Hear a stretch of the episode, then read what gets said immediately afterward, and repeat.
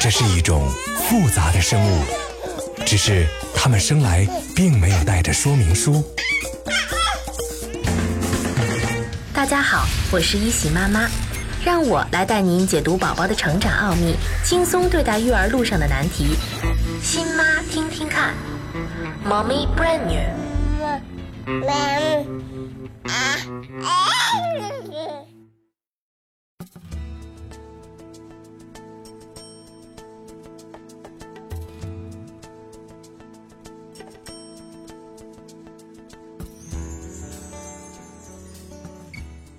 亲爱的妈妈们，你们好吗？现在你会发现，宝宝越来越热衷于运动了。只要一有机会，他就会把脚蜷起来，送到嘴里去啃。这个时期，宝宝的手臂和躯干的肌肉力量也在逐渐增强。大部分宝宝已经能够用小胳膊支撑起身体，从趴着变成坐着。坐是宝宝学习爬行、站立、行走的必经之路。也是他身体协调性以及颈部、背部肌肉发展的表现。独立坐以后，宝宝对周围的世界会有一个全新的视角。每个宝宝的发育情况不同，但多数的宝宝呢都会在四到七个月左右，基本可以独坐片刻。到八个月的时候，可以不需要支撑，独坐数分钟。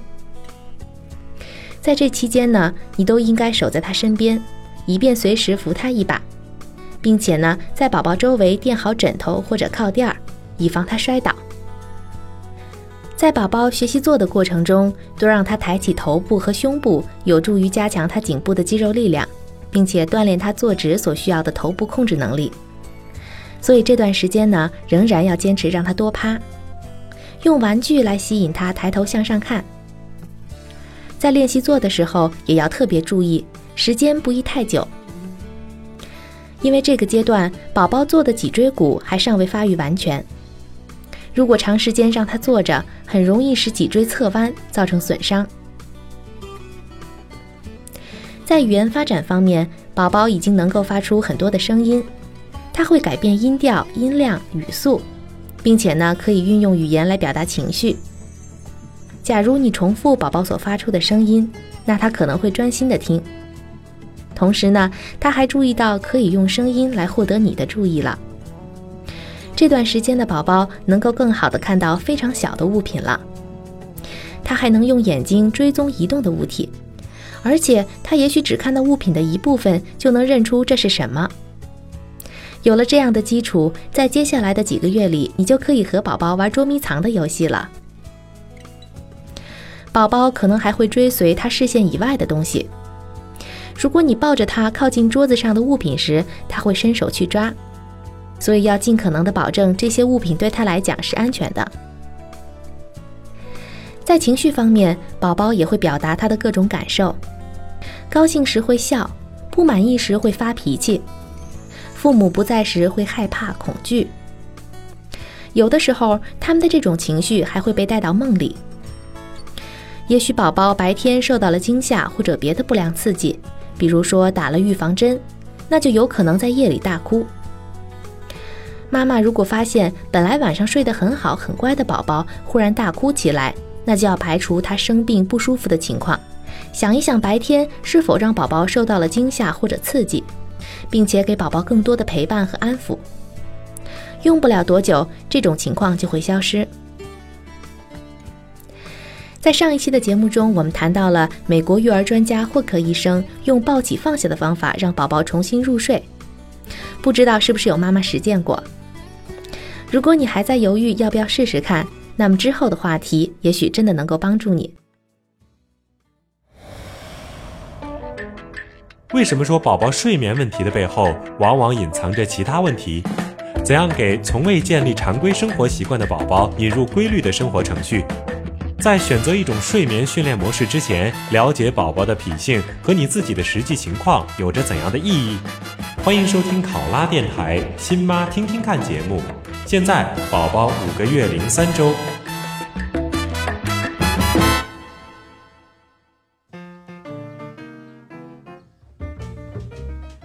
宝宝的情况千差万别，处理问题的方法也是因人而异的。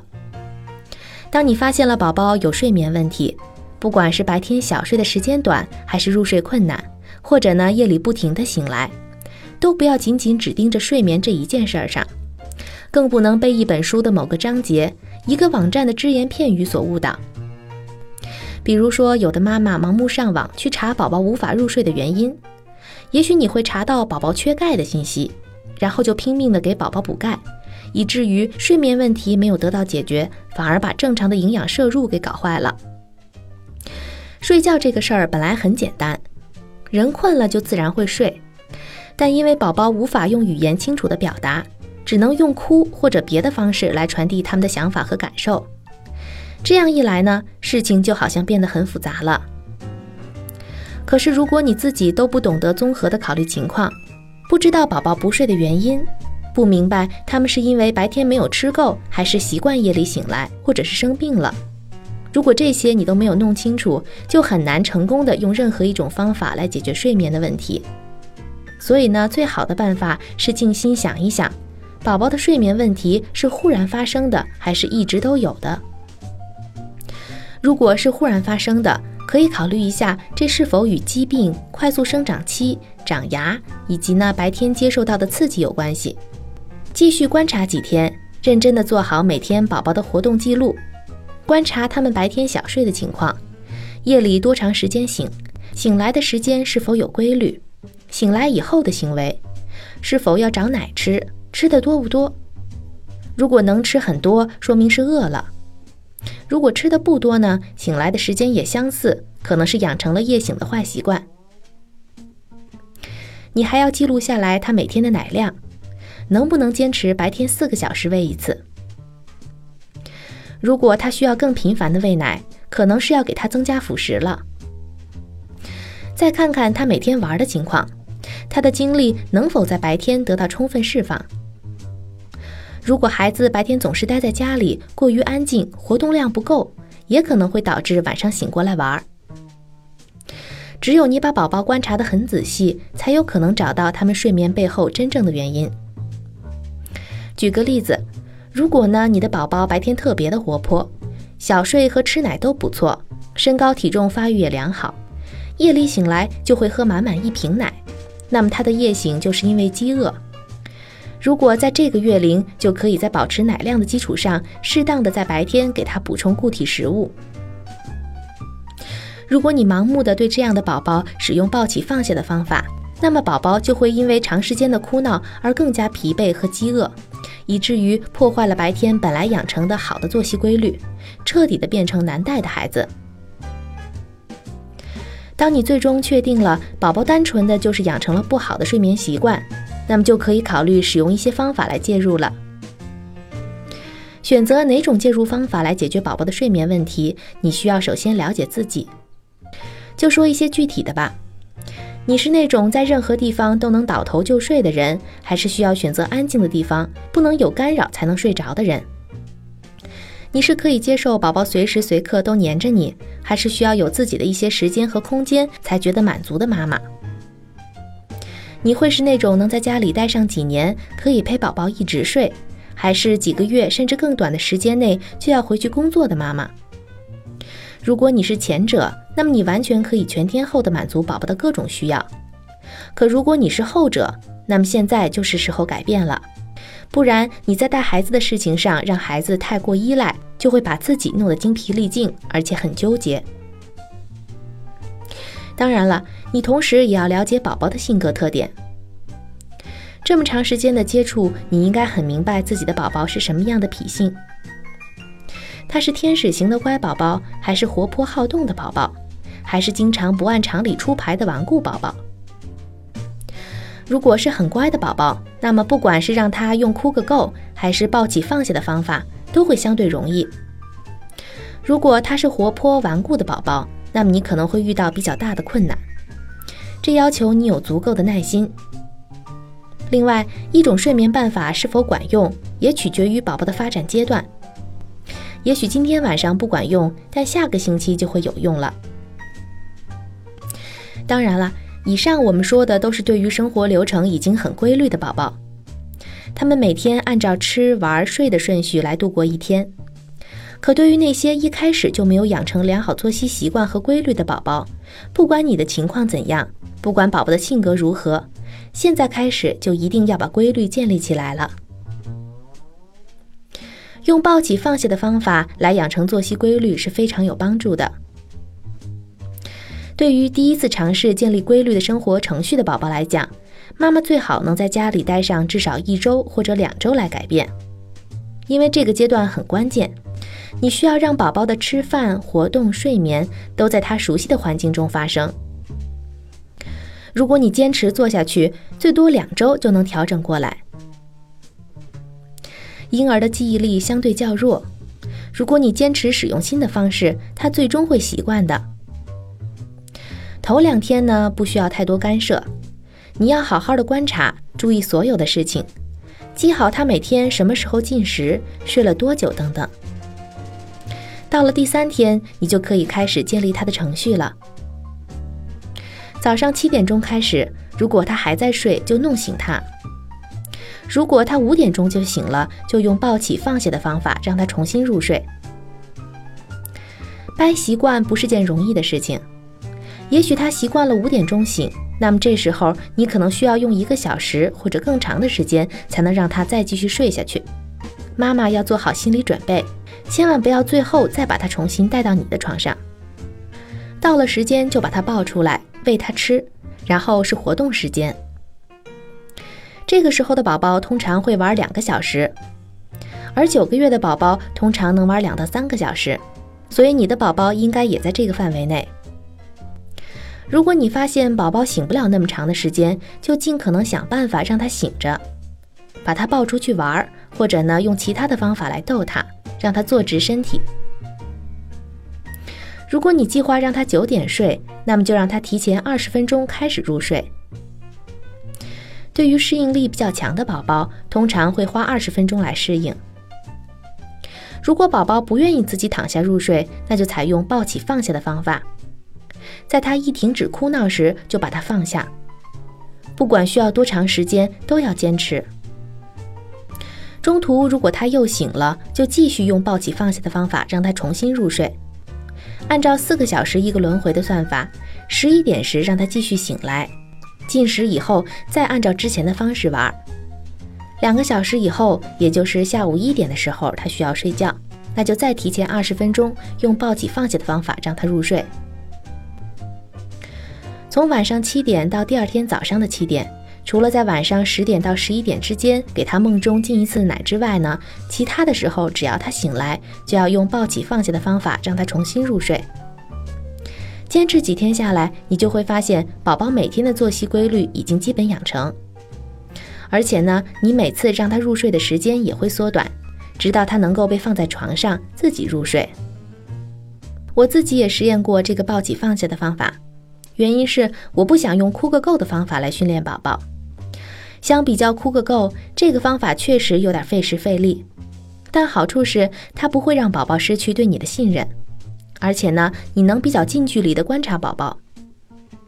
几次下来，你就能对他的哭声有所判断，什么样是试探性的，什么样是不耐烦的，什么样又是快要睡着了的。不过很多妈妈都反映说。不管宝宝前一天哭得多么惨烈，醒来以后情绪都不会因此而低落。即便有点低落，多陪着玩玩就好了。如果你发现宝宝的睡眠因此而稍微有些改观了，那么就一定要坚持住。当你努力教宝宝睡觉的时候，最糟糕的事情就是半途而废。这种方法的倡导者有一点办法可以帮助你坚持下去。首先，在开始之前，先预想一下你的方案。如果你是那种性格比较急躁、追求立竿见影效果的人，那么这个方法对你来讲也许太难了。你可以请老公或者其他照顾者帮助你来抱起放下。你也可以考虑从某个星期五开始引入抱起放下的方法，这样你就有了和孩子他爸帮助你一起完成这件体力和耐力活。当你陪着宝宝待在房间里的时候，可以给自己堵一个耳塞。这不是让你忘记宝宝，而只是为了让你的耳朵少受一点折磨。另外，不要为宝宝感到难过，你用这个方法是为了帮助他独自入睡，这是一项重要的能力。如果你非常非常想放弃，就问问自己：如果我真的放弃了，情况会怎么样？如果你的宝宝哭了四十分钟就放弃了，回到了几个月前才用的坏习惯，比如说抱着睡、摇着睡、喂奶睡，那么你就等于让宝宝白哭了四十分钟，你也会白白受了那么久的心理煎熬，而宝宝的自我安慰能力并没有得到任何提高。这会让你很沮丧，失败感剧增。你可以找一个也在尝试锻炼宝宝睡眠习惯的朋友，作为精神支持，一起来训练。如果你身边没有这样的朋友，也可以在网上找一个有类似的情况，或者呢已经通过这种方法训练成功的妈妈，它可以帮助你不断的建立信心，并且相互鼓励。只要方法正确，加上坚持。很快，你就会像很多妈妈一样，让宝宝有规律的作息，并且呢，会有很多时间做自己的事情了。夏天的天气炎热，宝宝会容易出汗，于是长痱子似乎就成了常事儿。那身红疙瘩触目惊心，看着宝宝长痱子的痛苦样，妈妈会心疼不已。痱子是怎样形成的？为什么宝宝冬天也有可能生痱子？怎样预防痱子？宝宝长了痱子应该如何护理？欢迎收听考拉电台“亲妈听听看”节目。现在宝宝五个月零三周。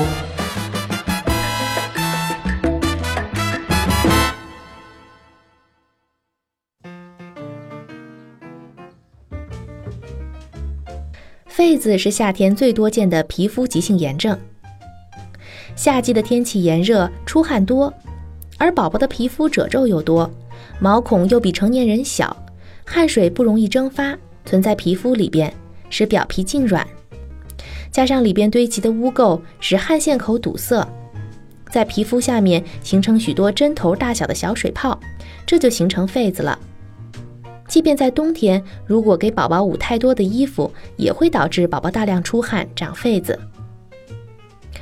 痱子有三种形式，最常见的就是红痱，它是由于汗液在表皮内稍深的地方溢出而形成，好发于手背、肘窝、颈、胸、背、腹部、臀部、头面部。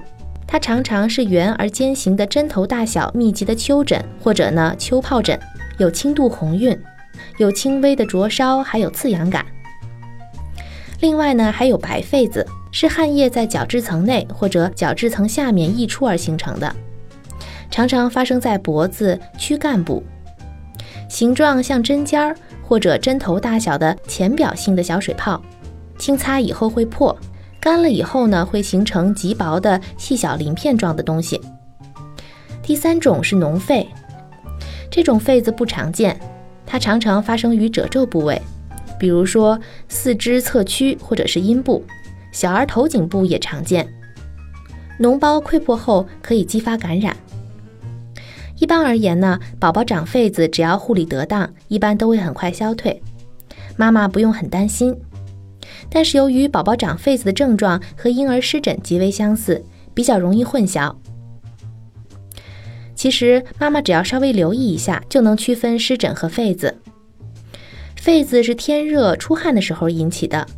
主要会发生在皮肤褶皱或者出汗多的地方，而湿疹呢，什么时候、什么位置都有可能长，短时间内很难消退。痱子一般会有发白的小尖儿，时常突然出现，并且呢迅速增多。而湿疹开始的时候，皮肤发红，上面有针头大小的红色丘疹。如果你拿不准宝宝长的到底是不是痱子，不妨咨询医生。如果宝宝长痱子好长时间仍然不见消退，而且呢似乎变得更加严重，或者他的体温达到了三十八度以上，也最好带宝宝去看医生。长痱子并不是什么严重的疾病，它只是宝宝太热了。如果不采取降温措施，宝宝会出现虚脱或者中暑的情况，那就比较严重了。另外，宝宝长了痱子通常也没有疼痛的感觉。但可能会很痒很难受，有的包碰了可能会疼。宝宝长痱子以后，更需要你的精心护理。首先呢，要给他降温，解开或者脱掉宝宝的衣服，把它带到通风的房间或者阴凉的地方。你还可以把它放在棉质的毛巾上，这有助于吸汗。用凉的湿毛巾冷敷生痱子的地方，给宝宝用温水盆浴，加一点食用碱，每十升水加四到四点五茶匙的碱，可以缓解痱子。一旦出现大面积的肺毒，就要及时到医院治疗。如果痱子长在头颈部，就应该把孩子的头发剪短，或者呢改变一下发型，把头发往后梳，不要留在前额上。平时要给他勤剪指甲，防止抓挠，避免皮肤继发感染。如果痱子长在身上，就应该经常给宝宝洗澡、勤换衣服，保持皮肤清洁干燥。洗澡最好用温水，因为呢冷水会引起毛孔收缩，不利于汗腺分泌通畅。而水太热呢，会对有炎症的痱子产生刺激，所以不冷不烫，三十七八度的水是最好的。不要用肥皂，以减少刺激。你可以在洗澡水里边加几滴花露水。洗澡过程中要避免用力的擦洗有痱子的部位，防止擦破皮肤引起感染。洗完以后要用毛巾轻轻的擦干，再涂一点爽身粉或者痱子粉，以减轻刺痒的感觉。要注意，必须等他身上的水分全部都干了以后再铺粉，一次不要涂得太多太厚，以免痱子粉堆积，加重毛孔的堵塞。在痱子粉的选择上要注意，如果是滑石粉为主要原料的，要注意轻轻地擦在宝宝身上，不要拍打，以免滑石粉末伤害他的呼吸系统。玉米淀粉做的爽身粉刺激会相对小一些。要预防痱子，你需要每天至少给宝宝洗一次澡，热的时候可以每天洗两次。平时注意穿那些宽松轻巧的衣服，让他感觉凉爽舒适。天然纤维的服装，比如说棉、竹纤维，要比化纤的衣服吸汗，可以让宝宝出汗以后更不容易长痱子。要经常的检查一下你的宝宝有没有过热，如果你拿不准，那么就摸一摸他的皮肤。如果皮肤潮湿发热，那就是太热了。白天还要保证宝宝饮水充足，避免脱水的发生。在炎热的夜晚，在不着凉的前提下，可以给他吹电扇。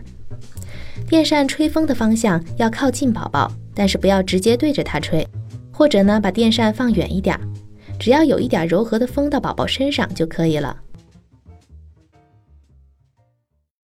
Playtime。你的宝宝和你、其他人还有周围环境的互动能力每天都在提高。在这个阶段，他可能开始会玩一些小游戏了，因为宝宝开始明白简单的动作也会产生结果。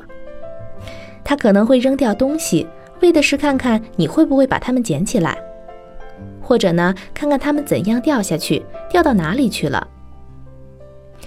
一旦宝宝明白了扔东西和捡东西一样好玩。